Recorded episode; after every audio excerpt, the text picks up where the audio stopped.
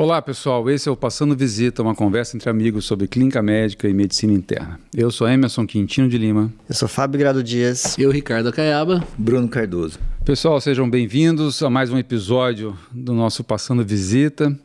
Essa conversa distrai... descontraída, né? Não, não, não distraída. Quase distraída. Quase... É que eu me distraí, cara, com o grilo falante. A verdade foi essa. Tá certo. Ô, Ricardo, você sabe quem é aquele, aquele novo personagem aqui? Aquele novo integrante, não? Então, rapaz, você viu que. É, é, fico, tá, deixa eu ver, cadê o desenho? Ah, tá aqui na ponta aqui o desenho dele. Assim, quem, quem tá ouvindo, né? Espera um pouquinho lá. Quem tá ouvindo, é, duas coisas vão prestar atenção. Minha voz tá nasalada, em primeiro lugar. e segundo, que eu tô sofrendo bullying. O Bruninho foi pra Disney e trouxe um bonequinho aqui, um mascotinho, pra me cornetar. Foi difícil achar esse grilo, viu, Fabinho? Andei muito lá pra, pra encontrar ele, mas deu certo. É que eu botei o apelido do Fábio aqui de grilo falante, pessoal, não tá certo? Porque ele é o cara que mais fala entre nós aqui. geralmente o cara que briga por espaço pra falar e tal, mas geralmente fala bem, não fala besteira, então é o cara mais esperto de nós todos aqui. Então por isso que em homenagem ao Fábio, o personagem de hoje é o grilo falante que o Bruno trouxe lá da Disney. Quem estiver nos vendo no, no YouTube, né, vai poder ver o grilinho falante ali. Por sinal, o nosso canal no YouTube, acompanhe lá, bota lá no YouTube, Passando Visita, que agora a gente tem tanto o podcast como o videocast, tá certo? Direto da Ilha de Caras para todo mundo. oh, vão, vão se inscrever lá, curtir, né, pra... Né, quanto mais pessoas a gente alcançar, melhor, né, Fabinho? É, o, o Bruninho, o Bruninho é nosso respondedor de comentários. Assim, mande, mandem os comentários e sugestões. Perfeito. Né, o que Por que exemplo, pra gente melhorar e, contar que e temas eu aí sendo pra perseguido, gente. né, aqui no, nesse episódio. Fica sossegado. Até Fábio. que lembra um pouco, Fabinho, né? O Ainda bem que ele não trouxe o pateta, cara. Então, assim, trouxe só o grilo falante, é melhor. Já que vocês estão falando de mim hoje, né, tô até meio estranho aqui na mesa porque eu tô com o tablet na minha frente, porque hoje eu que vou falar o caso. Que você vai colar aí, por acaso? Não, né? não, porque o caso tem que ler, né? Ah, então lê o caso logo aí, Fábio. Então, vai assim, lá. Vamos lá, Fábio. Porque senão, de cabeça eu não lembro todos os detalhes aqui, ó. Então, caso do dia. É uma paciente, né, 34 anos, gênero feminino, caucasiana. Ela é empresária e ela era natural de São Paulo e ela havia mudado para Rio Preto, São José do Rio Preto, né, nossa cidade, cinco anos atrás. Ela foi admitida, olha que história interessante, Bruninho. Uma amiga a convidou para almoçar. E ao longo do almoço, né, ela a paciente começou a apresentar-se sonolenta e confusa. Esse almoço foi no Brasil ou fora do Brasil? Não, foi aqui, viu? Foi aqui em Rio Preto? Ah, Foi. então tá bom. É, então, assim, então, ao longo do almoço ela começou a ficar sonolenta e confusa. Inclusive com desorientação no espaço e dificuldade para reconhecer a amiga.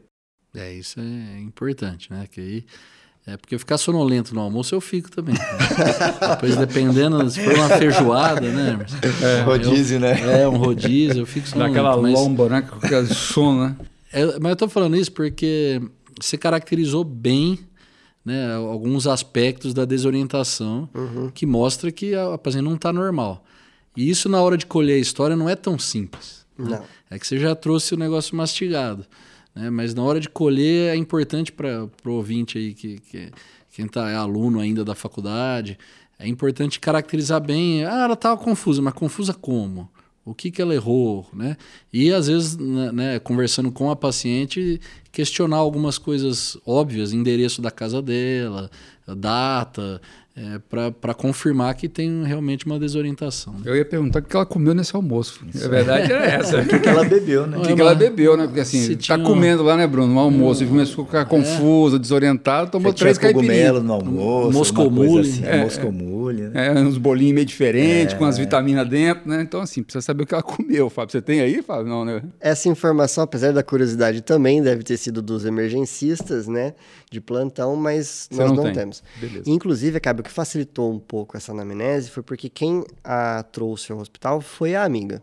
Tava junto, né? Então ela ficou Presenciou. preocupada, né? Então assim, a paciente começou a manifestar o quadro clínico, né, ao longo do, do, do papo ali no almoço, então ela já ela nem acionou o SAMU. E Ela, foi de trouxe- quanto tempo de duração esse, esse episódio, Fábio?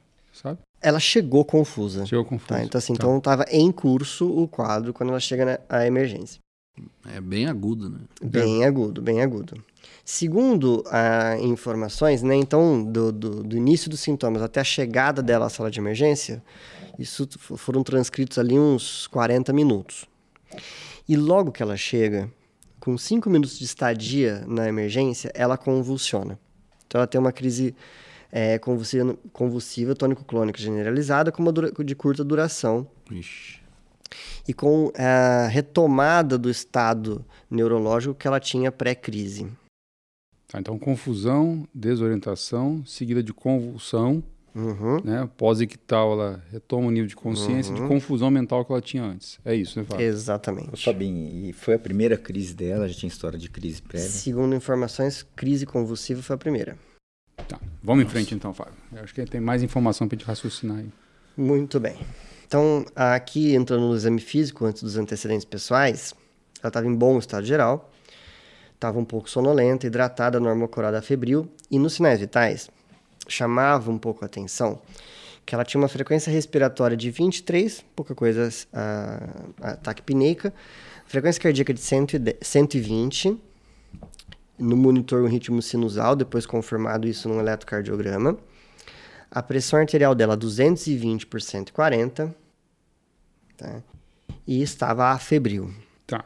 Alguns vão dizer aqui 34 anos, pós-convulsão, pode estar taquicárdica, eventualmente hipertensa, mas não nesse nível de hipertensão, né? Uhum. Tá certo? Então, 200, reforça aí, Fábio, quanto que era? 220 por 140, arredondando. Tá. Então, assim, ela estava muito hipertensa, né, Fábio? Tá? Então, eu não quero pular aqui possibilidades de sindrômicas, né? Mas não dá para não comentar nesse primeiro momento, a Caiaba, que eventualmente essa doente tem encefalopatia hipertensiva, independente da causa aqui. Tá é. certo? Isso me preocupa um pouco, assim, 34 anos. Acho que, usando esse raciocínio que a gente costuma fazer, né? É, pensando no quadro sindrômico e, e anatômico, né? É, é acho que é, ela tem características aí de que está tendo uma disfunção neurológica central a ponto de ter uma crise convulsiva que pode ser até interpretado como um, um, um sintoma é, focal, né? Então, é, é, acho que ninguém tem dúvida aqui que ela está tendo um acometimento do sistema nervoso central, né? E agora o quadro é agudo, né? E nós temos que pensar em alguma coisa relacionada a essa hipertensão. Essa hipertensão provavelmente não é reacional, né? Tem tem, tem algum papel fisiopatológico aí envolvido no quadro clínico, eu imagino, né? Mas é, é, é, eu, eu, ainda, assim, posso pensar também, Emerson, em, em, talvez, se a gente tiver algum quadro obstrutivo, por exemplo, é, você pode ter também, levar uma hipertensão é, e ao mesmo tempo ter um hipofluxo cerebral. Então, é, mas sabe, Ricardo, de coração, assim... A, ainda vai, acho que é pouca A gente vai precisar de mais informação nesse caso ainda, mas assim, o quadro é agudo, de confusão mental, desorientação. Ela teve a primeira crise convulsiva, no pós-ictal volta a ficar confusa. E no exame físico, na hora que foi examinada, ela estava taquicárdica, que para falar a verdade, eu nem ficaria tão preocupado, que era é, pós-ictal. Acabou de ter uma crise, né? Mas, assim, mas esse nível de hipertensão chama muito atenção. Tá? E a gente pode até discutir mais à frente causas de hipertensão nessa idade e tal, mas eu queria mais informação, Fábio. Tá? Se você tem uma coisa mais no exame físico, e particularmente de antecedentes e eventuais medicações que essa doente podia estar tomando?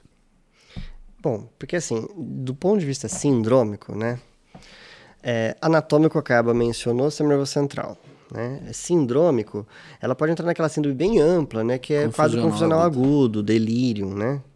É, e vocês falaram então de brincadeira sobre o que, que ela tinha comido, mas a gente sempre tem que lembrar que em quadro confusional agudo, com paciente com sintoma eventualmente adrenérgico, você tem que pensar em algumas, algumas síndromes toxicológicas, né? alguma síndrome catecolaminomimédica, dissociativa ou anticolinérgica aqui, né? Por isso, no exame físico, olha só, pulmões, precórdio, abdômen, extremidades, dermatológico, nada digno de nota. Não estava miótica. Isso, é onde eu chegar no neurológico, né? Não tinha alteração de pupila. Tá. Pupila isofoto-reagente. Não tinha déficit sensitivos motores. E, e foi dado um Glasgow de 12 com abertura ocular aos chamados, ela obedecia comandos e tinha um discurso desconexo. Mas isso não pode quitar. É, mas ela, como eu disse, ela, ela, Ela já foi- veio o bom assim, né? é que eu senti outra sorte também, né? Ela chegou sem convulsão. Ela né? chegou sem ter convulsionado. Então deu tempo de ver como é que era antes. Exato, porque além de tudo teve isso, né? Você poderia alegar que esse estado que ela se encontra, né, é um pós-ictal, mas não, ela chegou, ela estava desse jeito, ela convulsiona, por isso que eu falo, ela volta ao nível de consciência em que ela foi admitida. Bom, de antecedentes, aí a história começa a ficar mais interessante. Ela havia feito aos 17 anos, não lembrem, ela tinha 34. Então, aos 17, ela fez uma tireoidectomia total em São Paulo. E segundo a amiga dizia, né, porque a paciente estava mais confusa, essa cirurgia havia sido feita por conta de um risco de carcinoma de tireoide. Poxa, essa é amiga, amiga mesmo, porque ela sabe tudo, cara. Tudo da É, história. a amiga sabia. Então, assim, ela não sabia de detalhes qual que era esse, porque esse risco, porque a, não é amiga, isso é o confidente. que ela lembrava, informações colhidas depois, é que o pai da paciente tinha sido diagnosticado com um, um carcinoma de tireoide. Mas você é endocrinologista, conta pra gente, tem, alguma, tem algum nexo nisso aí, Fábio? Pode ter, mas eu, não- eu vou omitir esse nexo nesse momento Tá aqui bom. do episódio. Tá ok. Então vamos deixar mais Tá. pra frente, então. Então, assim, que o. É que eu sou curioso, cara. Esse é, o É, um dos então, maiores males que eu O pai tenho. tinha tido um carcinoma de tireoide. Isso. Então, para os nossos ouvintes, os três aqui não sabem o diagnóstico. Né? Dessa vez, só eu sei. Tá bom. Então, olha só. Então, ela- ele tinha fi- feito essa cirurgia, o pai, há uns 20 anos atrás.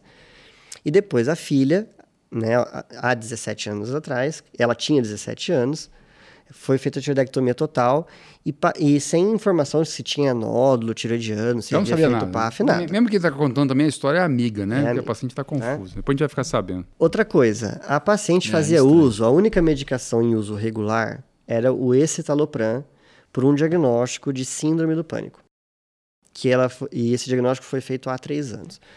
Então ela tinha episódios de grande ansiedade, com tremores, palpitações, ela chegava à emergência, ela era medicada, melhorava, voltava para casa. Procurou a psiquiatra por recorrência desses episódios e havia sido prescrito o escitalopram. Quanto tempo que ela usava? Três anos, Bruninho. Três anos, tá bom. Outra coisa, né? Isso informações também de prontuário. Ela já havia comparecido à emergência duas vezes é, em, em um quadro semelhante ao pânico e o diagnóstico havia sido de um ataque supraventricular por reentrada nodal. Nossa. Então, Ah, isso duas vezes. amiga, ela no prontuário. Isso Não, né? isso foi prontuário. Prontuário. Você tá? fez revisão de prontuário e achou isso, e aí. acharam essas informações, tá? Que ela Tá. recebeu adenosina, certo? A adenosina é uma droga que bloqueia o AV, né? Então ela retomou o automatismo sinusal e foi para casa, né? Recebeu, é, é, usou beta-bloqueadores por um período muito curto, mas ela comentou inclusive que ela recebia nos dois episódios, isso depois, né? Com a paciente já um pouco melhor, que ao fazer uso do beta-bloqueador, ela sentia-se mal uma é, cefaleia, nucalgia, então ela usou dois, três dias pós-alta nas duas vezes. Repete aí, como é que é, Fábio? do Então, Beta só para organizar aqui para vocês. Ela tinha tido dois episódios, supostamente, de taxupra, Perfeito. tá? Então, que ela chegou com aquele taquicardia, rodar eletro, né? Aquele cardíaco sem, on- sem onda P, RR regular, QRS estreito. Fez adenosina, recobrou o automatismo sinusal, e aí você dá alta, né? Taxupra, Sim, perfeito. você dá alta. E normalmente você dá alta com um beta-bloqueador, eventualmente Isso. nos primeiros dias para evitar a recorrência né, do gatilho é, eletrofisiológico. Mas ela não fazia uso porque ela tomava o... O, o, O beta-block? As duas vezes foi o atenolol. Tá. Porque ela começava, usando o atenolol, ela se sentia-se mal. Ela tinha uma sensação de cefaleia no calgia e parava de usar. Estranho, né? Porque às vezes a gente dá beta-block para reduzir re- recorrência de enxaqueca. Tá Mas certo? cefaleia, qualquer remédio pode dar Mas, mas cefaleia. sabe também. que eu já, eu já tomei beta-bloqueador para fazer profilaxia, né? De enxaqueca. Isso é- eu sentia mal-estar, uma coisa ruim. Aí. Tô falando porque não é tão Não, mas, é no, mas no, no teu uma caso... uma mas, moleza. mas no caso do Bruno é psicossomático, mas... Mas eu parei e melhorou. Parei de tomar, melhorou. É o caso do Mas Bruno mas mais na- complicado. Mas você tá na- jogando umas, umas cascas mas de banana na aí, Fábio? paciente tem uma justificativa. É, sabe, sabe quando você vai em reunião clínica que você já vai. É, putz, você vai falar assim, putz, vai ser o encrenca esse caso. Se fosse fácil, não ia estar na reunião clínica, né? Mas o Fábio tá jogando as cascas de banana para nós aí. Né? Então, resumindo até agora, né, a paciente estava na sua refeição, almoçando, quadro súbito de confusão mental, desorientação, vai para emergência, primeira convulsão, né? Não- recupera no pós-ictal e volta a ficar confusa. No exame físico ela estava hipertensa e taquicárdica. Tem alguns, passa- alguns antecedentes relevantes, né, de dois episódios de arritmia, de taque supra, né? Uhum, Isso. É. E tem um, um negócio que eu não sei porquê, que ela fez uma tiroidectomia há 17 anos atrás, segundo o Ah. relato, por conta que o pai tinha ah, um um carcinoma. Só, só um ato tireoide. falho de endocrinologista, né? Que eu falei que a única medicação é estalopram, que a gente nem considera levotiroxina como eh, medicação, né? Então ela fazia também, além do estalopram, só o uso da levotiroxina Aí você começou a ajudar. Né, na posologia de 88 microgramas Ah, tá. Não, ela não se intoxicou por levotiroxina não, né, Fábio? dia. Essa, É, essa essa é uma boa é uma possibilidade uma boa hipótese, né? bem, bem lembrada. Também dá taquicardia, é hipertensão. infrequente, ó, é, infre- é infrequente uma tirotoxicose factícia levar o paciente a ter um quadro confusional. Por- é, mas assim, é possível. Tanto quando você pega hipertiroidismos com crise, tempestade é, Tirotóxico. tireotóxica, né, que é um quadro adrenérgico, é é a tempestade tireotóxica é um cenário de hipersensibilidade às catecolaminas, induzida pelo excesso de hormônio tiroidiano. E pode dar confusão mental, pode dar arritmia, pode dar insuficiência cardíaca aguda e alteração de trato gastrointestinal, que ela aqui não tinha. Bem lembrado. É, quando, quando você falou da tireoide, eu lembrei da tireotoxicose. Mas você falou que ela tirou a tireoide, eu não, eu não pensei na possibilidade factícia. Tá usando, né? Mas é, é uma possibilidade. Sim. Mas é, é, eu, eu tinha- passado pela minha cabeça se ela poderia ter algum hipertiroidismo e, e a cirurgia talvez não, não tenha sido muito eficaz, mas é difícil, né? É, Por hipertiroidismo é porque- fazer cirurgia, assim. É muito atípico, muito É. atípico. Mas o. Então, assim, e ante- já antecipo que depois a função tiroidiana foi colhida ao longo da internação e ela estava, do ponto de vista laboratorial, eu T4 tiroidiano. livre, normal. Todos normais. Beleza. Tá ok. Vamos em frente, então. Então essa parte E agora, não, hein? O que vamos fazer, Bruno? Não tinha mais nada, não tinha quadro articular. Mulher jovem, crise convulsiva hipertensa, às vezes é uma síndrome nefrítica, com É. artrite, com... E antes de, de- Tô- tô- dos outros sistemas, mais nada. aparentemente, Cutânea. no exame físico, nada. E para antes de vocês irem para os exames complementares, só uma questão do, de que a pergunta que o Emerson faz sobre como é que ela se não pode ser pós-ictal, lembrando que se o paciente convulsiona e não recobre, não superficializa nível de consciência, certo? A gente classifica isso como estado de mal epilético. Uhum. Então, crises convulsivas que têm duração longa, cinco minutos mais, ou, ou crises convulsivas, reentrantes, né? Sim. Que o paciente entre as crises não superficializa, né? A gente teria que classificar como estado de mal. Por isso que ficou, mas estava bem claro Mas ela tava Que não foi o caso. desperta. É, ela estava desperta. Ela contactuava, ainda que Só com, confusa. confusa, desconexa. Ô, Bruno, eu acho que você vai ter que ter um conflito de interesse aqui. Você vai pedir um exame de imagem, não vai, Bruno? Eu acho que É. antes do exame de imagem, o que eu acho interessante aí? Esse quadro dela, né? Um quadro confusional bem agudo, uma paciente aparentemente bem. Eu, assim, na emergência, o que, que eu faria? Da vida real. Eu faria uma glicemia dela, assim Muito que ela bem. chegasse, né? Porque o Fabinho já até apresentou outros casos de hipoglicemia, inclusive É, induzidas por, por alimentação, né? E eu começaria com exames mais básicos. Só que ela Algum- estava comendo, né? Ela tava comendo, tava mas comendo. pode ter uma hipogli- hipoglicemia E é reativa, né? É, Pode. reativa. E outra coisa, eu começaria antes da tomografia, porque o exame físico dela não tem déficit focal. Não. Antes da tomografia, eu começaria com alguns exames mais simples, principalmente alguns eletrólitos que, que alteram o nível de consciência. Aí eu vou levantar três, talvez vocês... Só lembrando, né, Bruno, que muitas vezes a gente está na emergência, as, as coisas vão acontecendo ao mesmo tempo, mesmo né? tempo, então você pede, pede os exames laboratoriais, você já vai É, Leva pedir um na, tempo, né? né, leva um tempo para sair, vai fazendo um exame de imagem. Então, assim, no raciocínio acadêmico que você vai trilhar agora, tá certo? Ah, não necessariamente acontece na vida real. Sim, sim. Falar três coisas que a gente tem que pensar né, num paciente que tem alteração de consciência, de eletrólise, né? O cálcio e o sódio, que são os mais comuns, e o magnésio também. Esses três acho que a gente tem que pedir num primeiro momento. Eu solicitaria um hemograma também, para ver se ela não tem um quadro anêmico, poderia justificar, mas menos assim, eu acho que esperaria menos alterações. Pediria função renal, né, que pode alterar também, pode ter uma síndrome urêmica, e se ele pertence não sabia fazer uma crise hipertensiva, que ela não tem relato de ser hipertensa, né, Fabinho? Mas É uma síndrome nefrítica, né? é uma síndrome nefrítica, alguma causa que justificasse a hipertensão daí, dela. Mas Você muito tem, agudo, tem, né? tem um termo que não se usa mais tanto, né? Mas é aquela hipertensão acelerada maligna, né, Bruno? Tem alteração de nível de consciência, hemólise, você tá falando de anemia por causa disso? Eventualmente Isso. plaquetopenia, alteração de som renal. E outra coisa que eu faria naquele momento lá era um fundo de olho, né? Pra Sim. poder ver se tem repercussão. Isso justificaria a hipertensão, o quadro neurológico dela. Lembrando que fundo de olho faz parte do exame físico, hein, pessoal? Do Isso. clínico, né? Então, eu- até roubarem meus dois oftalmoscópios na residência e depois na vida real. Você sabe, você sabe Eu fiquei que sem vai- oftalmoscópio, mas eu tinha por hábito fazer. você fundo sabe, de olho, Você eu sabe o que, que vai na emergência roubar teu oftalmoscópio? Oi? Não. Ultrassom. Ultrassom. Não vai roubar porque vai, você vai roubar o meu ultrassom, porque até agora eu já tenho. Então, assim, porque agora, agora, né, assim, porque uma dificuldade, né, que a gente sempre teve é como fazer fundo de olho na sala de emergência com um paciente não colaborativo, como Sim. seria o caso aqui, naquele ambiente, né? Ambiente Então, assim, não então, apropriado. o ultrassom point of care tá vindo até Aí mesmo... você vai para fazer, fazer o, o point of care do olho. É, né? você Dá tem a fazer. probe específica, né, Bruninho? Pra gente conseguir fazer do olho. Olha só, Kebinha. É, a gente já tem alguma experiência, é, é, que eu assisti aula, lógico, eu não sei fazer, mas o, de ultrassom para avaliar o veíte, Fabinho. Olha que beleza. Dá para você ver o flare, se a- as células, não- não as células em si, né, mas os grumos celulares no vítreo, é, que pode indicar uma oveite ativa, assim. Então, já, já tem, já, já vi alguma coisa assim nos pacientes né, com espondilite, que podem fazer oveite. Já, já vi ultrassom de olho também.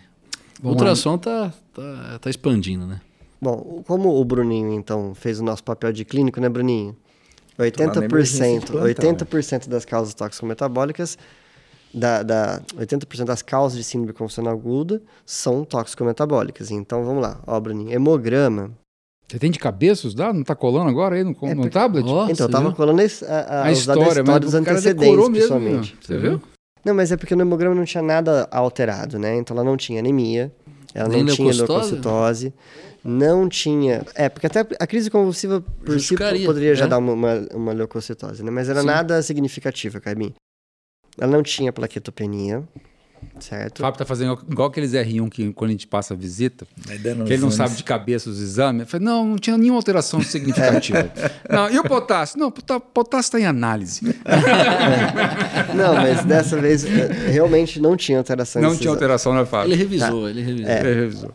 Não, me preparei, né? Então, olha só. Isso aí. O sódio, sódio, potássio, magnésio normais, mas você perguntou do cálcio, não Cálcio, foi? Isso. Tá? O cálcio dela estava 10,7. 10, sétima. Hipercalcemia que é uma leve, né? hipercalcemia leve, né? Então a maioria dos laboratórios coloca de 8.8 a 10.2, então ela tinha 10.7. Mas é, você falou leve, mas a gente já comentou isso em episódios prévios. É, hipercalcemia nunca é bom, né? Não tem aquela história, ah, isso aí é pouquinho. É igual um potássio de 5 pontos alguma coisinha, você fala, ah, isso aí... Agora, do cálcio não, não dá pra desfazer. Isso é outra pulga atrás da orelha. Eu só não tô entendendo essas cascas de banana. O que o cálcio agora... É, assim, a gente já tem um episódio que a gente discute hipercalcemia, mas é interessante o Fábio colocar aí que a paciente tinha um cálcio elevado. Então a gente pode pensar em tentar associar cálcio elevado com hipertensão arterial. Então a primeira coisa que me vem à cabeça seria a possibilidade de um hiperparatiroidismo. Tá certo? Só que hiperpara, Fábio, tem que ser hiperpara muito grave para poder levar a hipertensão arterial e habitualmente hiperpara primário é cálciozinho besta né, de consultório, menos- né? cálcio elevado, embaixo como esses aí não leva tanta hipertensão grave, pelo menos. Eu não É. ficaria, eu não Tá apostaria minhas desproporcional a gravidade da hipertensão São- com É a do hipercalcemia. para Isso. hipercalcemia. Eu não botaria minhas fichas, pelo menos por enquanto, como a causa da hipertensão seria hipercalcemia. Muito bem. Concordo. A única, o único viés aí no valor do, potá do cálcio seria se ela tivesse hipoalbuminemia, o que, o que Já vai enviesaria... corrigir o Isso, cálcio ele total corrigir, o cálcio total subiria, né? Só lembrar o nosso ouvinte como é que você faz essa correção. Como o Emerson falou, a gente tem um episódio de hipercalcemia, mas para cada ponto da albumina abaixo de 4, a gente soma 0,8 ao cálcio total dosado. Certo? Então, numa, num paciente com albumina de 3 e cálcio, se fosse aqui esse 10,7, né? Você subiria para 12,5, né? a calcemia da É, paciente. mas a paciente, você contou, a paciente Mas não bem tinha porquê, empresária, exato. então Aqui tal. tinha- Espero que ela esteja em um bom estado nutricional. Isso. Comendo bem. Isso não tinha sentido realmente al- alguém considerar a hipobuminemia. Creatinina, Bruninho, era normal, acho que era 0,8. A urinão, você tem, por acaso? A urinão, aqui os, os números eu não tenho certinho, mas eu não tinha alteração de exame de urinão. Tá. Então isso é uma coisa importante, né? importante que a gente saber. comentou, Então eu vou né? acreditar aqui, Ricardo, mesmo esse R1 contando esse caso aqui, que ele não tem, que ele não tem os dados completos, tá certo? Que eu- O que eu quero saber nessa urinão para eventualmente pensar em síndrome nefrítica? Né? Três coisas definem síndrome nefrítica, né? Hipertensão, hematúria e edema.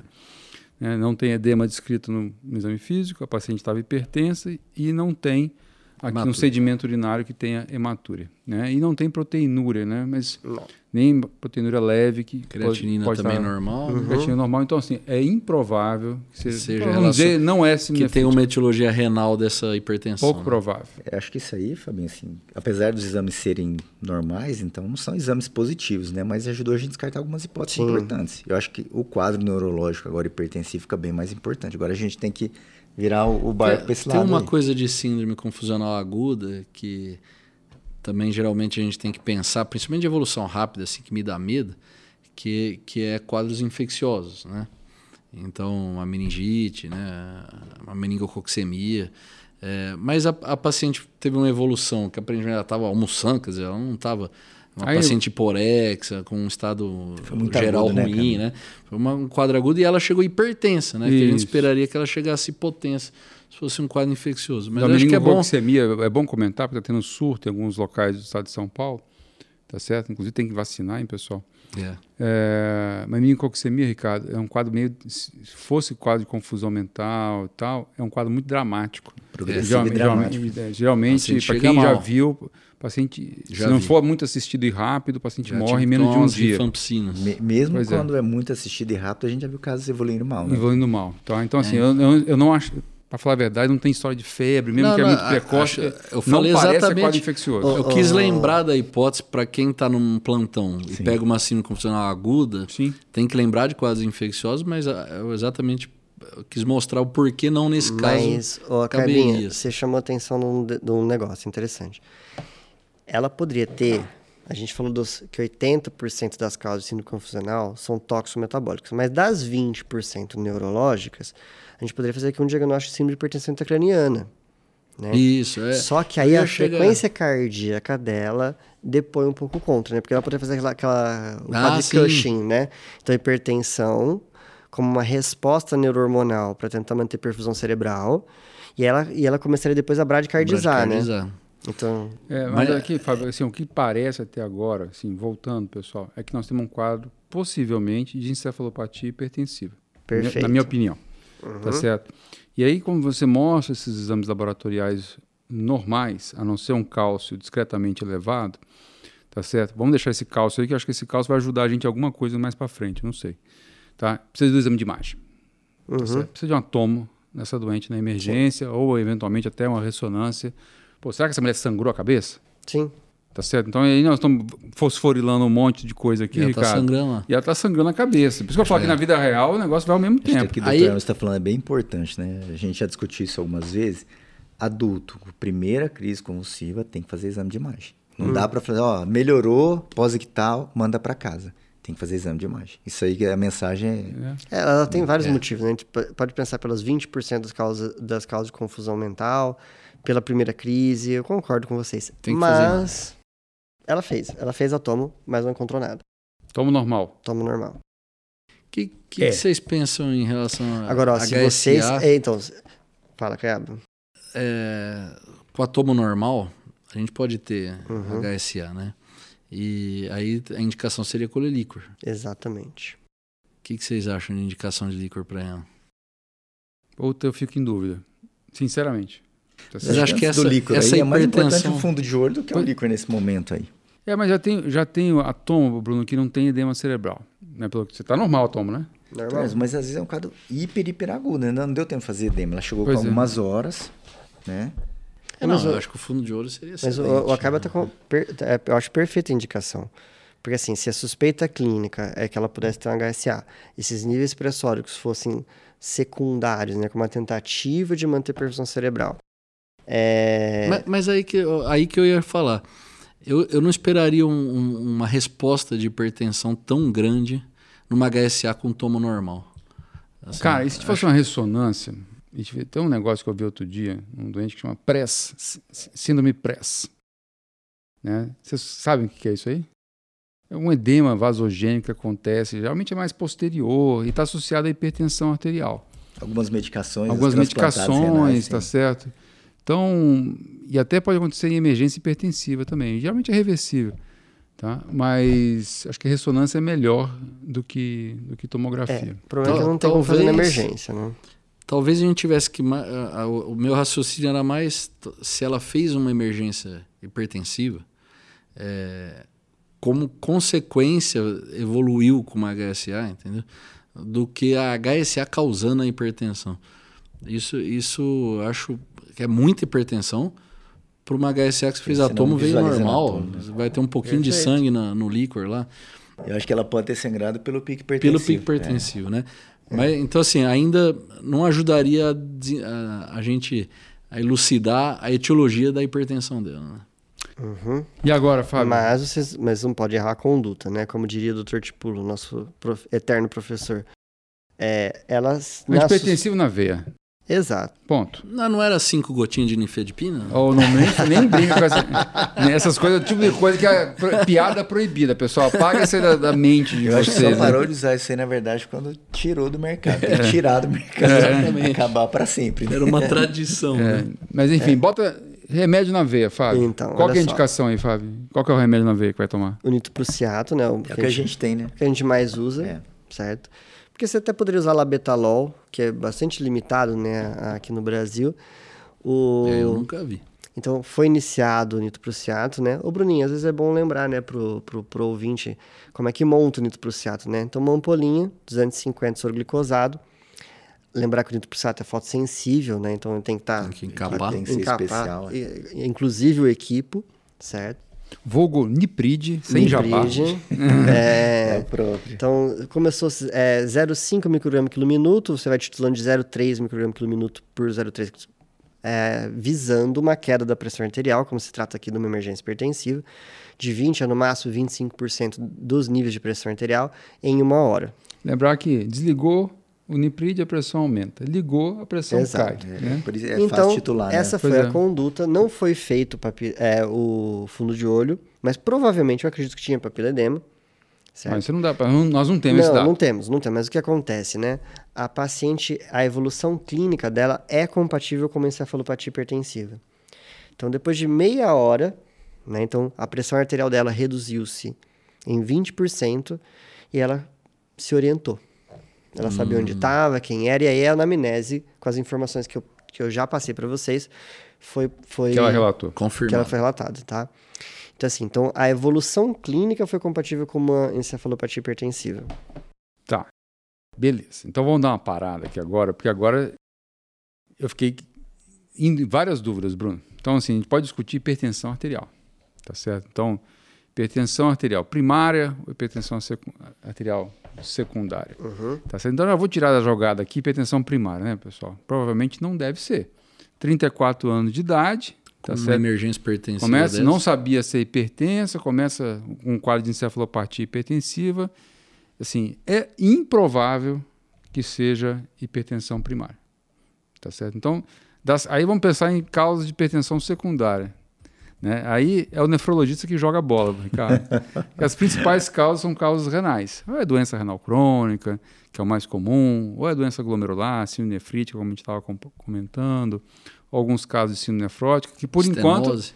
tira fora essas coisas que eu falei, porque urina 1 normal, creatina normal, então joga fora.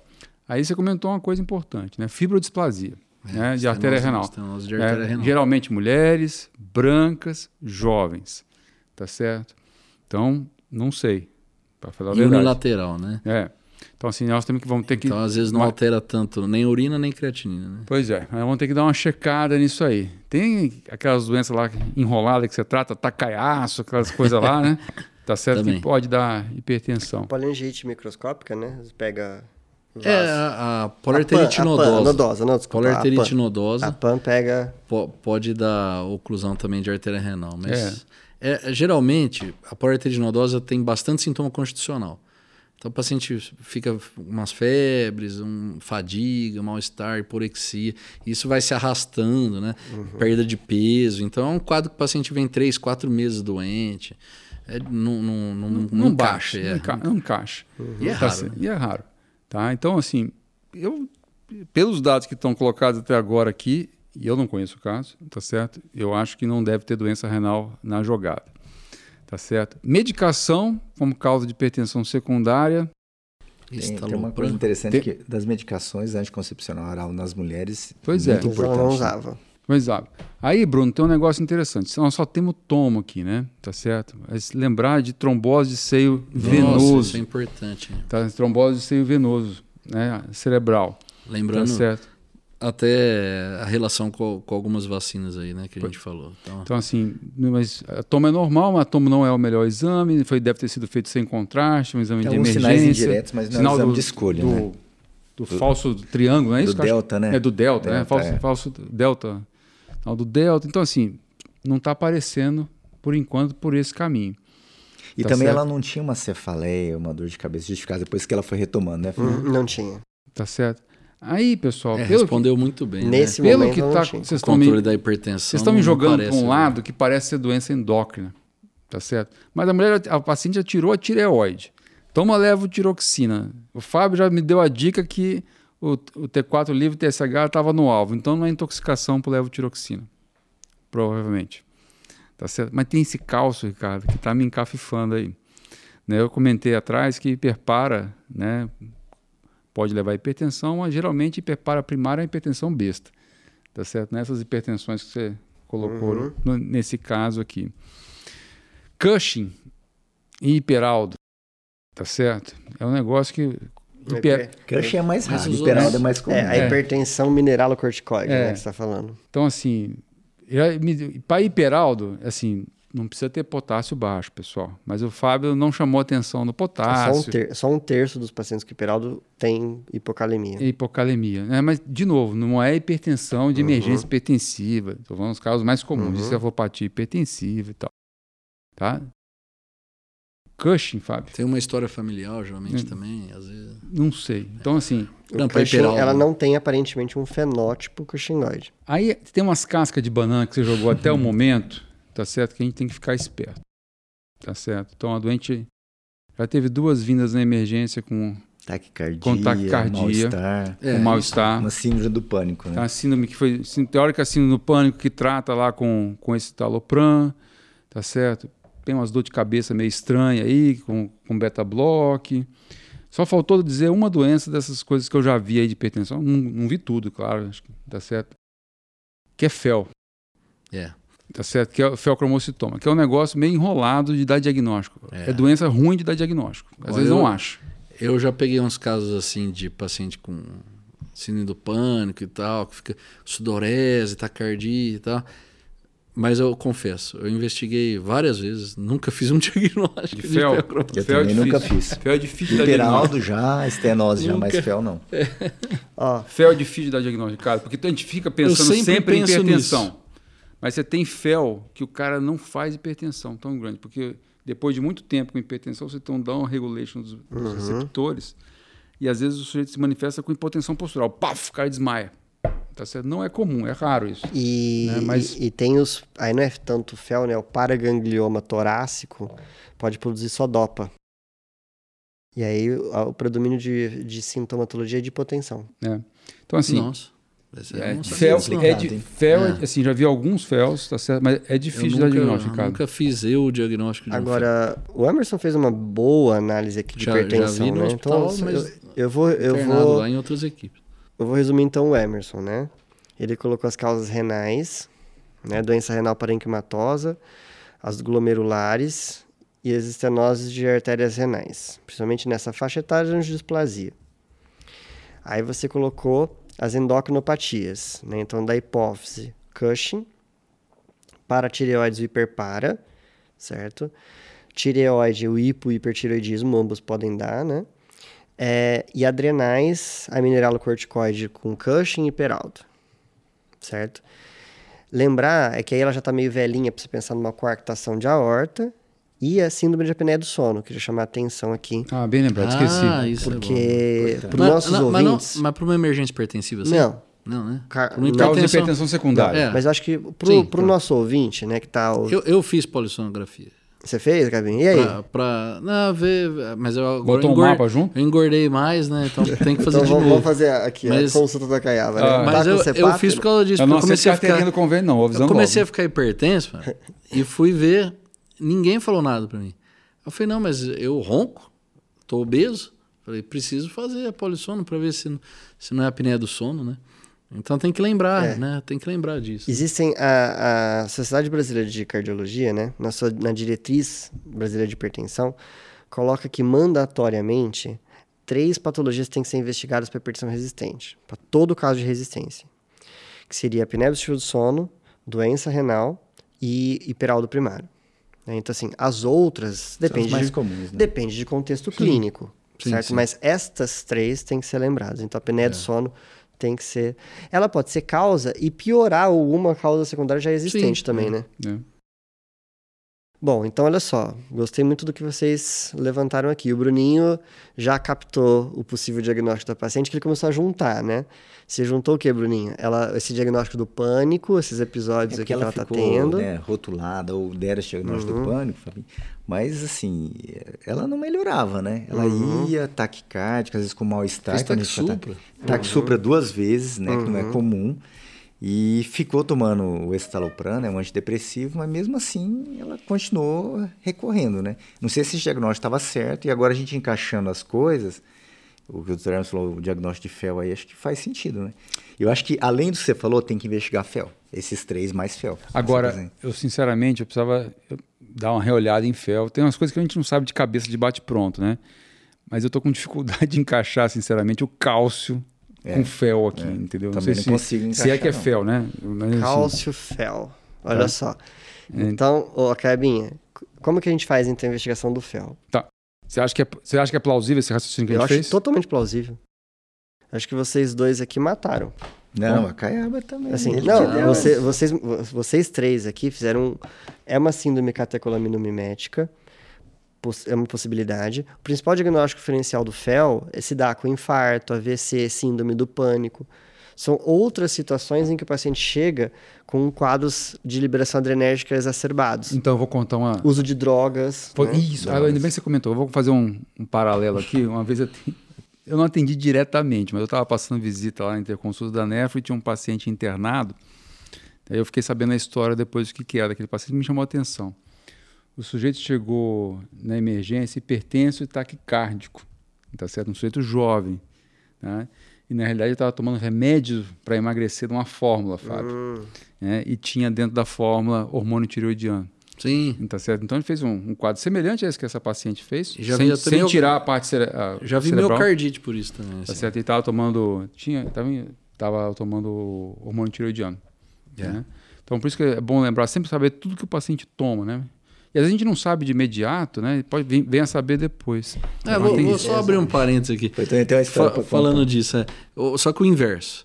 Né? É, Aí eu, eu tava na academia, né? Porque apesar de obeso, eu faço academia. Né? Menos alguma coisa a gente tenta fazer.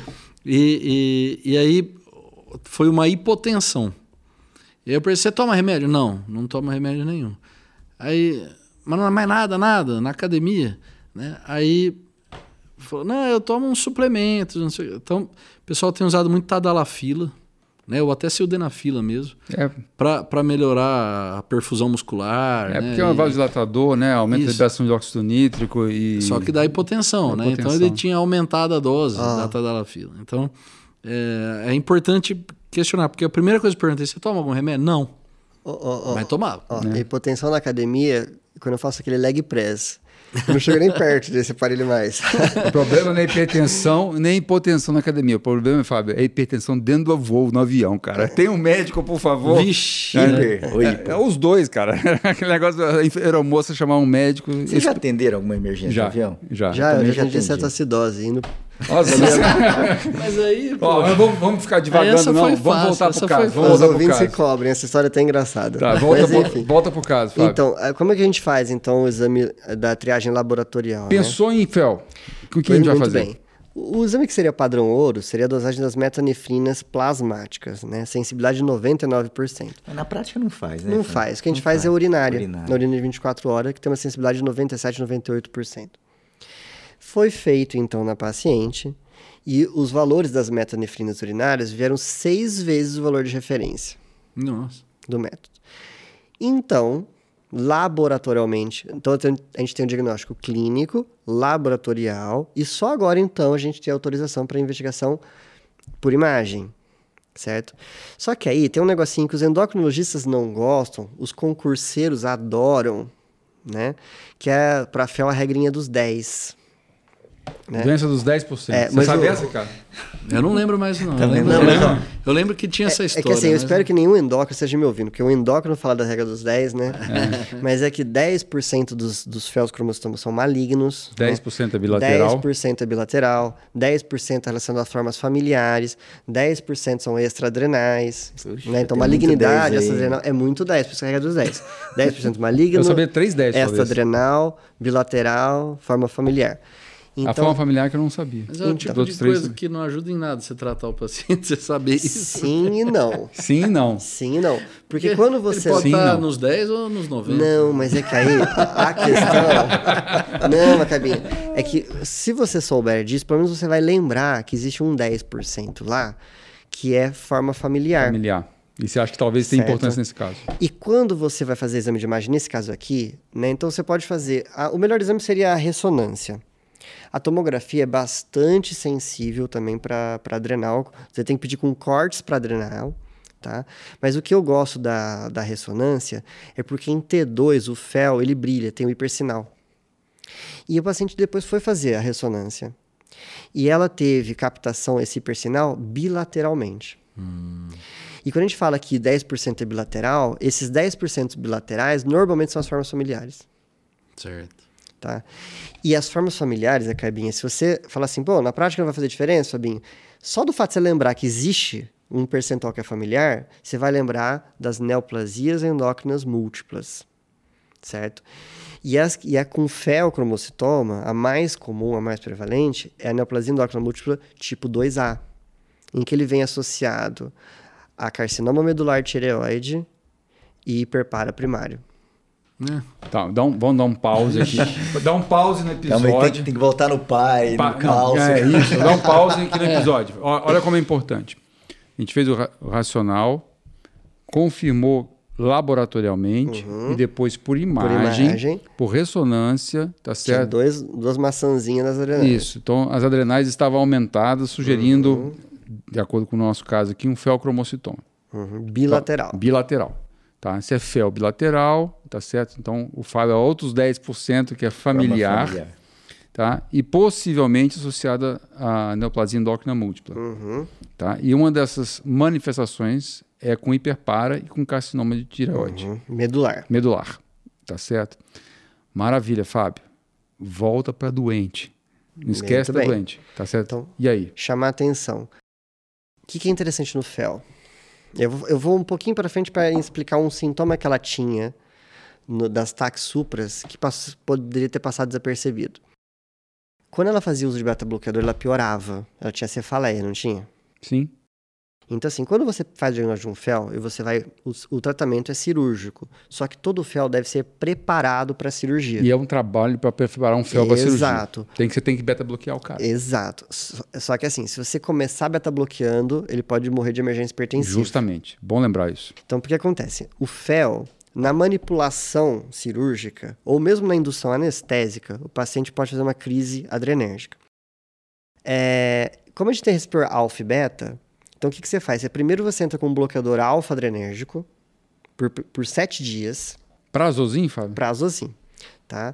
Então você, porque se você entrar com um beta bloqueador, acaba o que acontece? Você desprotege o alfa. Uhum. Então aquela chuva de catecolamina vai se ligar no alfa. Prazozinha é negócio que vocês não, não usam, cara. E é Não por tem. isso, e é por isso que acontecia com a paciente. Quando você dava o beta-blocador para ela, depois dos episódios de é ataque desencadear a supra, ela fazia hipertensão, tinha cefaleia no caldi e parava. Certo? Olha que interessante. Então, porque no preparo você faz prazocin, depois você beta-bloqueia. Então, você bloqueia o alfa, depois o beta. Bom, aí voltando para a paciente, olha só. Por que ela fez tiroidectomia total? Ela, se ela soubesse melhor essa informação, né? Porque ela era mais nova, ela não entendia direito, por isso que ela não soube reportar tão claramente. Mas na hora que você faz diagnóstico de FEL, o pai dela teve um carcinoma medular de tireoide. E quando você faz o diagnóstico medular, é indicado que você faça a pesquisa do proton-congene RET. Certo? E o pai tinha no exon 10 o códon 634. E aí os parentes de primeiro grau, todos fizeram a pesquisa do proton-congene RET. E ela tinha. Arranca fora. a- E aí, quando ela descobriu que ela tinha aos 17 anos, a indicação é o quê? Tiroidectomia. Mesmo Arranca que a fora. paciente não tenha nódulo, certo? Mesmo que você dose O calcitonina... risco este- dela desenvolver é, muito alto. o- mesmo que ela tenha calcitonina normal, ou teste de estímulo para calcitonina normal. Certo? Então, ela- então foi indicada a tiroidectomia total para ela profilática. Só que a bonita esqueceu, né? Passaram-se 17 anos mais, certo? E ela falou que na vida dela tá resolvido isso, né? Hoje ela não tem mais tireoide, ela tava repondo hormônio tiroidiano. E normalmente, na neoplasia endócrina múltipla tipo 2A, o primeiro da- a primeira das três a aparecer, qual que é? É o medular, que aparece jovem. Só o fel, o fel usualmente sucede em 10 anos mais ou menos o medular. Certo? Então, aqui fica um alerta, né? Eu confesso que eu parei no fel. Tá- É, tá e- certo. Por quê, Ricardo? Porque o fel, assim, o nefrologista que mexe às vezes com hipertensão e tal, ele vê. Tá certo? Agora, o resto que você está contando, Fábio, é uma coisa muito do especialista. É, né? muito especialista, mas, mas o que, outra Ela questão. teve uma neoplasia endócrina múltipla que foi única, porque ela já tinha tirado É? antes de ter a primeira. A primeira. Pois é. Agora, É difícil, o hein? hiperpara também chama atenção um negocinho que é legal para vocês. O hiperpara, na grande maioria tem o das vezes, hiperpara, né? isolado, ele é um adenoma único. Só que na neoplasia endócrina múltipla, normalmente é hiperplasia das quatro. Então, assim, se você pegar, você fizer um diagnóstico de um paciente com hiperpara, com hiperplasia, sem adenoma de paratireoide, fique de olho se esse hiperpara não pode estar dentro de um contexto de uma neoplasia endócrina múltipla. E é importantíssimo isso. Porque qual que você trata primeiro? Sempre o fel. Porque se você vai operar um paciente que hiperpara sem saber que o paciente tem fel, E um encrenca. ele morre na cirurgia, na Ele- indução anestésica. Bem que o Cabinha falou que o cálcio alterado não é uma boa. Não é uma. O cálcio. Lá no começo você falou. e a menina tinha. é, Então, assim, É. tinha- e, e E é interessa- interessante, fez a tiroidectomia e preservaram, né? Nesse caso, ela teria Vai, é, né? dado sorte se, Se tivessem tivesse arrancado sem querer junto as paratireoides. Né? Não, mas aí que, que O aí ela cirurgião foi bom e não ajudou. Então, no desenrolar da história, né? Então, ela foi tratar o fel. E o complicado do bilateral, né? Porque normalmente, quando é unilateral, você faz adrenalé. E acabou. E acabou. Só que começou a arrancar, né? Bilateral. Bilateral. Então, tentou se preservar. Alguma né? coisa de Algum- adrenal. alguma das, uma, das, uma das massas estava mais extrínseca, né? Então, preservou parte do tecido da adrenal esquerda, certo? Depois confirmou, né? Uma neoplasia de células como afins, né? Da, de medula adrenal. Anatopatológico. que compatível com felcromocitoma, e ela já tinha a mutação do broncogene RET que nós não sabíamos, né? O pessoal de São Paulo sabia. É, e depois para o hiperpara, por muitos anos, né? Porque esse caso na verdade é 2017. Por muitos anos ela foi seguida, porque ela tinha uma hipercalcemia leve. E na cintilografia de paratireoides captavam nas quatro. Então, normalmente nesse caso, você teria que, se ela fizesse hipercalcemia mais grave, começasse a ter piora de função renal, osteoporose precoce, né? Então, ah, iria para cirurgia, certo? Você iria analisá-la no intraoperatório, tentar preservar alguma das quatro, eventualmente implantar no subcutâneo, certo? Para ver se normaliza com isso os níveis de cálcio. Puxa vida. Que coisa, hein, Bruno? Nossa. Rapaz, que caso Ah, do New só- England aí. Só outro, só outro detalhezinho do preparo cirúrgico do FEL é que o paciente não pode estar com dieta hipossódica, certo? E ele tem que estar em normovolemia. Porque na hora que você tira, o que o Emerson comentou, além do down regulation dos receptores, na hora que você tira o FEL, os níveis de catecolamina caem muito rápido. Na hora da manipulação, eles sobem. Então o paciente pode fazer choque. Então o anestesista tem que ficar muito esperto. É uma cirurgia que eu, eu imagino que pro anestesista ela é uma cirurgia muito delicada. É mesmo, é mesmo. Ô, Bruno, você aprendeu alguma coisa aí hoje, Bruno? Ixi, Hã? sempre. Relembrou a prova de título de especialista? Nossa Lá de Senhora. nefrologia? Não, mas não é tão coisas. difícil assim, não. Assim, Ah, Eu- cai essas o coisas, episódio né? foi mais difícil que a prova de título. É. E você, Ricardo? Não, muito bom, hein? É, valeu a pena. Caso do New England. Tá vendo né, que cálcio, cara? Cálcio é encrenca, né, Ricardo? Cálcio Acaba nunca é avisou bom. lá no começo. ó. É. Cálcio- Eu sempre dou esses alertas. Nostradamus. Eu sempre dou esses alertas. Ô, Isso Bruno, não é bom. Ô, Bruno, agora saindo da parte acadêmica, né, que esse caso a gente, todo mundo aqui aprendeu muito, inclusive o Fábio que conduziu isso lá atrás. Imagina o sufoco que deve ter sido para poder conduzir isso Agora daí. parece fácil, né? Agora parece fácil, né? difícil, é. Que você fala né? Dê a pele, né? Skin the game, né? É é? In the game, é. Skin the game. A melhor coisa para aprender Pele no jogo. é é. dar a pele no jogo, né? Dar a cara, pra- dar cara bater. Grilinho aqui, ó. É o grilinho. Hoje foi, foi o grilinho. Hoje ele Bruno, mereceu falar. Dá uns minutinhos aí, Bruno. Conta pro pessoal que não foi pra Disney, né? O que, que tem de Tipo bom eu- lá, cara? eu que não fui pra Você não Disney? foi? Conta aí como é que Quando é. eu fui, ficaram tirando sarro em mim, que eu fiquei com o Mickey, não sei o quê. Agora o Bruno foi, ninguém tira sarro nele. você vê? Ó, vou, vou- vou falar de três coisas que foram muito bacanas. Que eu fui, né? Tem um amigo que é o Ciro, né? Um amigo muito próximo que eu gosto muito, e ele é alucinado na Disney. Então, ele só quer viajar pra lá. Mas tinha umas coisas que a gente não tinha feito, né? Você foi pra Disney de Orlando. Orlando. Tá. né? Uma delas, né?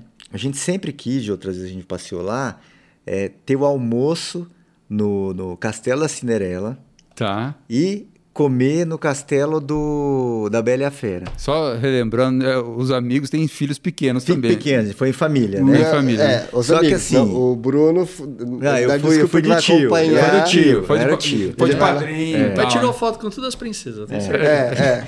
O que, que aconteceu? De outra vez, a gente tentou seis meses antes é, Reservar. reservar. E dessa vez a gente conseguiu. Então são duas experiências assim fantásticas. A comida é excepcional e o tratamento você sente estar no castelo mesmo. Então são e o mais legal é o castelo do, do- da Bela e a Fera. Por quê? Tem a neve eterna, que na janela fica nevando e a neve é eterna. E a fera vai nas mesas. Então assim é muito bacana. Então é uma experiência boa que Esse nunca da Bela Fera não foi. Eu- Eu já fiz o jantar no Castelo da Cinderela. Esse é, é o- a gente almoçou. Deve ser Eu assisti- parecido. eu assisti- tinha a queima de fogos, né? É, Só que final. eu tava pro lado de dentro do, do castelo. Dava pra ver pela Que janela bacana. do outro lado. Ô, É, Bruno, é conta, agora conta aqui pra Mas nós. foi aí. um prato mais caro que eu vi. de Isso, isso que eu ia falar, O, o preço deixa pra lá, o preço deixa pra lá. Ó, uma coisa nova lá, que foi. Eu, eu vou nos brinquedos, eu não sei se vocês gostam, mas eu vou nas Eu montanhas passo mal na xícara, Bruno. Mega vou nesses negócios. Mas a xícara é sacanagem, ficar girando. Tem dois novos brinquedos lá. Tem uma montanha russa da Guardiões da Galáxia no Epcot, que assim, é sensacional, que é o brinquedo novo. Esse é o novo, eu não, não tava é o novo. Tem uma fila virtual que você entra na fila pelo celular. A gente entrou às seis da manhã, a gente Tem- conseguiu ir no brinquedo às seis da tarde. Não tem Fast Pass mais nesse negócio? Tem o light leaning, né? Ah. Tem que pagar. light- é, tem que pagar. A gente não quis. Então a gente foi sensacional, esse- essa montanha russa. Agora tem uma montanha russa que é hard. É chama Velocicoaster. Essa é Ah. no- na Universal, não é na, na Disney. Assim, Que você é- chegando na Que montanha simula russa a corrida do Velociraptor. do né? Velociraptor, é. Você chegando Ah, na montanha é? russa, Eu já só- começa só- assim, ó. Eu só via. Tem uma subida quase 90, tem uma descida quase 90, aí você já cai e vai um tempão de cabeça para baixo. Você tá louco. É. Na entrada, É, metade aí- da turma arregou, né? Metade da turma parou, então fomos só três pessoas. Eu, Alex e a Karine, que é a esposa dele, né? Que a gente tava em três famílias lá. É, essa daí Qu- não- Ô, Fabinho, quando sobe, você já sabe que vai dar ruim. Quando desce, além de você ficar flutuando, você sai, você sai do encosto. Parece que o coração vai sair na boca. Então, assim, a É. sensação Não é coisa de que gente. Pra que isso? É indescritível. E tem então. outra coisa que eu não vou nesses brinquedos, é porque nin- ninguém nunca lembra do obeso nesses brinquedos. então, geralmente, você fica apertado. Você, Pelo menos você não cai no eu de carrinho, cara. né? Eu não vou nesses brinquedos, não. Isso aí é pra magro, né? Ai, Mas sabe o que deu Eu força tenho pra medo de gente? sair voando, cara. Que eu tava quase Imagina a desistindo. inércia. Não, eu acabei. O dobro do peso. Eu tava quase desistindo, mas na entrada do brinquedo, ali na, na porta pra você subir na- na na- no carrinho da montanha russa, tinha um casal de idosos, muito idosos. Aí o que, que eu pensei? Se eles vão, Eles têm marca-passo, fica sossegado. se eles vão, eu não posso desistir agora. Aí eu fui, falei, aí me deu a, né? Então assim, Não, não experiências boas aí. Vocês Montanha russa dos sete anões pra mim já tá ótimo.